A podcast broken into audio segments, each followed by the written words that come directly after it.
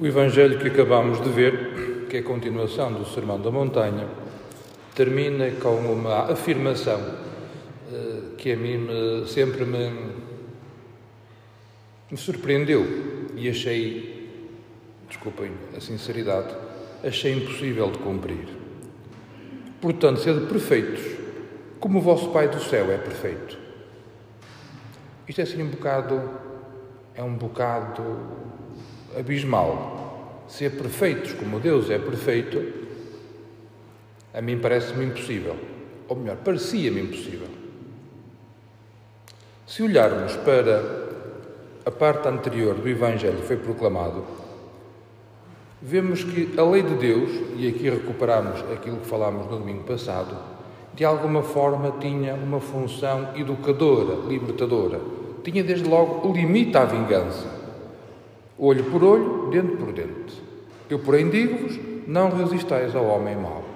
Se no Antigo Testamento se limitava a vingança a fazer ao outro não mais mal do que aquele mal que tinha feito, no Novo Testamento, com Jesus Cristo, a nova aliança, é: não resistais ao homem mau. Se alguém vos faz mal, deixai que ele termine o que está a fazer e não vos ireis contra ele. Se alguém quiser levar-te a tribunal para ficar com a tua túnica, deixa-lhe também o manto. Se alguém te obrigar a acompanhá-lo durante uma milha, acompanha durante duas. A gente ouve isto e, digamos assim, convida-nos a um estilo de vida que não está muito de acordo com aquilo que nós hoje uh, ouvimos, daquilo que nós hoje vivemos, aquilo que o mundo nos empurra a ser e a fazer. E depois ainda, ainda por cima acrescenta: amarás o teu próximo e dirás o teu inimigo. Isso era no Antigo Testamento. Agora diz ele: amai os vossos inimigos e orai por aqueles que os perseguem. Amai os vossos inimigos e orai por aqueles que os perseguem. Não sei se já ouviste este elogio. Eu já ouvi em relação a mim e em relação a outras pessoas. Ele é, é boa pessoa, é muito amigo do seu amigo. Já ouviste dizer isso? Para elogiar alguém, disse: Ele é muito amigo do seu amigo. Ora, isto é do Antigo Testamento. No Antigo Testamento é que gostávamos daqueles que gostavam de nós. Éramos amigos daqueles que eram nossos amigos. Saudávamos aqueles que nos saudavam. Agora não é assim. Agora é amarás o, não, amai os vossos inimigos e orai por aqueles que vos perseguem. Amar, realizar atos de amor. Amar não é ter afeto. Amar é um ato de vontade. Amai os vossos inimigos, fazei-lhes bem e orai por aqueles que vos perseguem. Rezar pelos nossos inimigos. Se calhar nós, quando, quando rezamos pelos nossos inimigos, lá no fundo temos aquela, aquela esperança de que, que ele perceba que fez mal e me venha pedir perdão. É, não é verdade? Rezar pelos nossos inimigos é que ele ganhe juízo e tome consciência que me fez mal a mim. Mas rezar pelos nossos inimigos não é esse o objetivo principal. O objetivo principal, para nós na nossa vida espiritual, é que o mal que nos foi feito seja perdoado por nós, para ele não perpetuar o mal na nossa vida. Quando alguém nos ofende e nós não perdoamos, aquela ofensa continua ali a trabalhar e a fazer-nos mal. Daí que o perdão em última instância, só Deus nos pode ajudar a perdoar, que é das coisas mais difíceis que existe, pelo menos da minha perspectiva, perdoar a quem nos faz mal, a quem nos calunia, a quem, a quem nos provoca dificuldades, só para nos fazer mal. Isso é difícil, é difícil. Mas só quando nós perdoamos é que nos libertamos interiormente para que aquele mal que nos foi feito deixe de surtir efeito, deixe de continuar a afetar-nos. Daí a importância de rezar pelos nossos inimigos, para quebrar a cadeia do mal. Para quebrar a cadeia do mal. E depois verificamos que vemos uma coisa da perspectiva diferente e acabamos por ficar mais libertos, mais pacíficos, e o outro, em última instância, porque nós rezamos por ele, se ele quiser, deixa que a graça de Deus ative a, a conversão na sua vida. Mas a, a, o rezar pelos nossos inimigos o perdoar àqueles que nos perdoam, àqueles que nos ofendem, peço desculpa, acaba por ser uma consequência de uma coisa que Deus já nos tinha dito no livro do Levítico.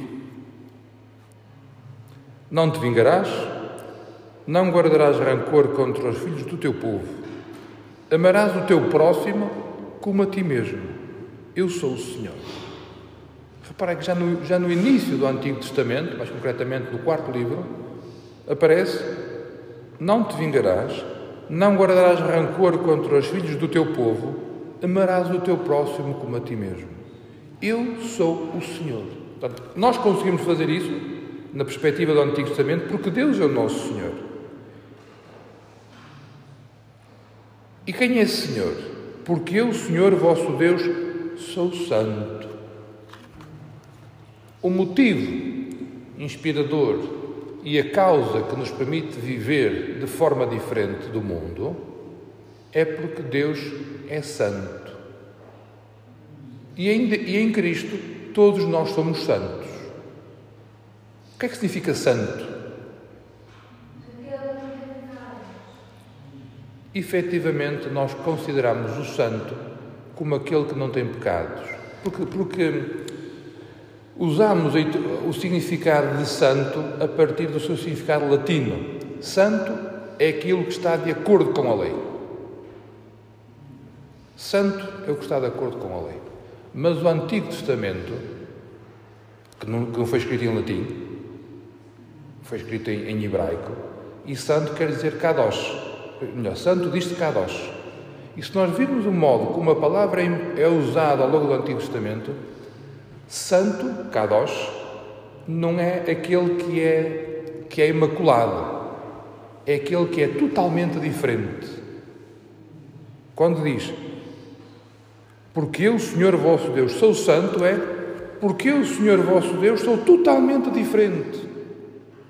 Alguns autores incluem até ser totalmente afastado, estar totalmente afastado daquilo que é a humanidade não me parece que esteja correto, porque eh, Deus propõe-nos que venha o Emmanuel, que é um Deus conosco, portanto, Ele não, não quer estar totalmente afastado.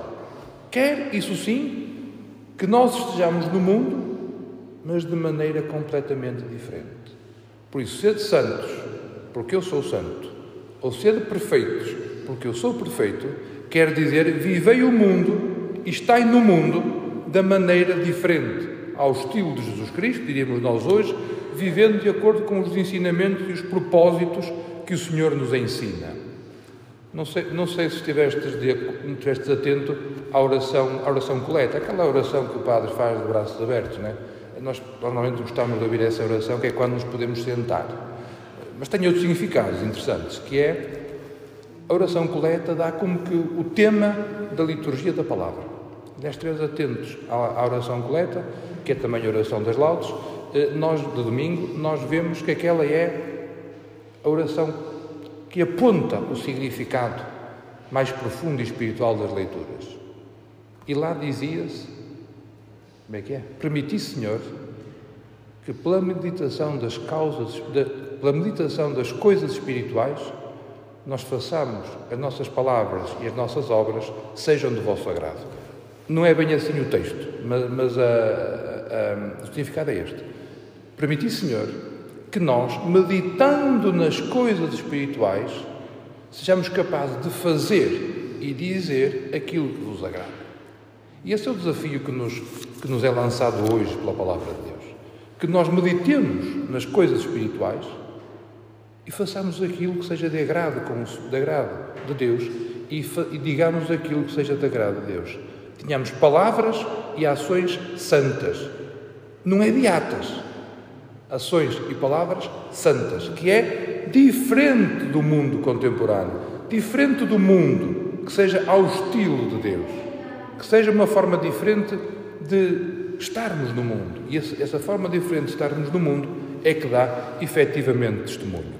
É aquilo que o, que o, hum, que o São Paulo nos dizia na, na primeira carta aos Coríntios, da sabedoria. Este meditar nas coisas espirituais inclui, mas não é só, a oração mental, fazer lectio divina, ler a vida de um santo, é também olhar o mundo e os acontecimentos do nosso dia a dia com os olhos com a mente convertida pelo Senhor. E então, na medida em que convertemos o nosso olhar e vamos vendo o mundo com os olhos de Deus, nós também começamos a contemplar as coisas espirituais e no mundo somos capazes de dizer e fazer aquilo que é da graça de Deus.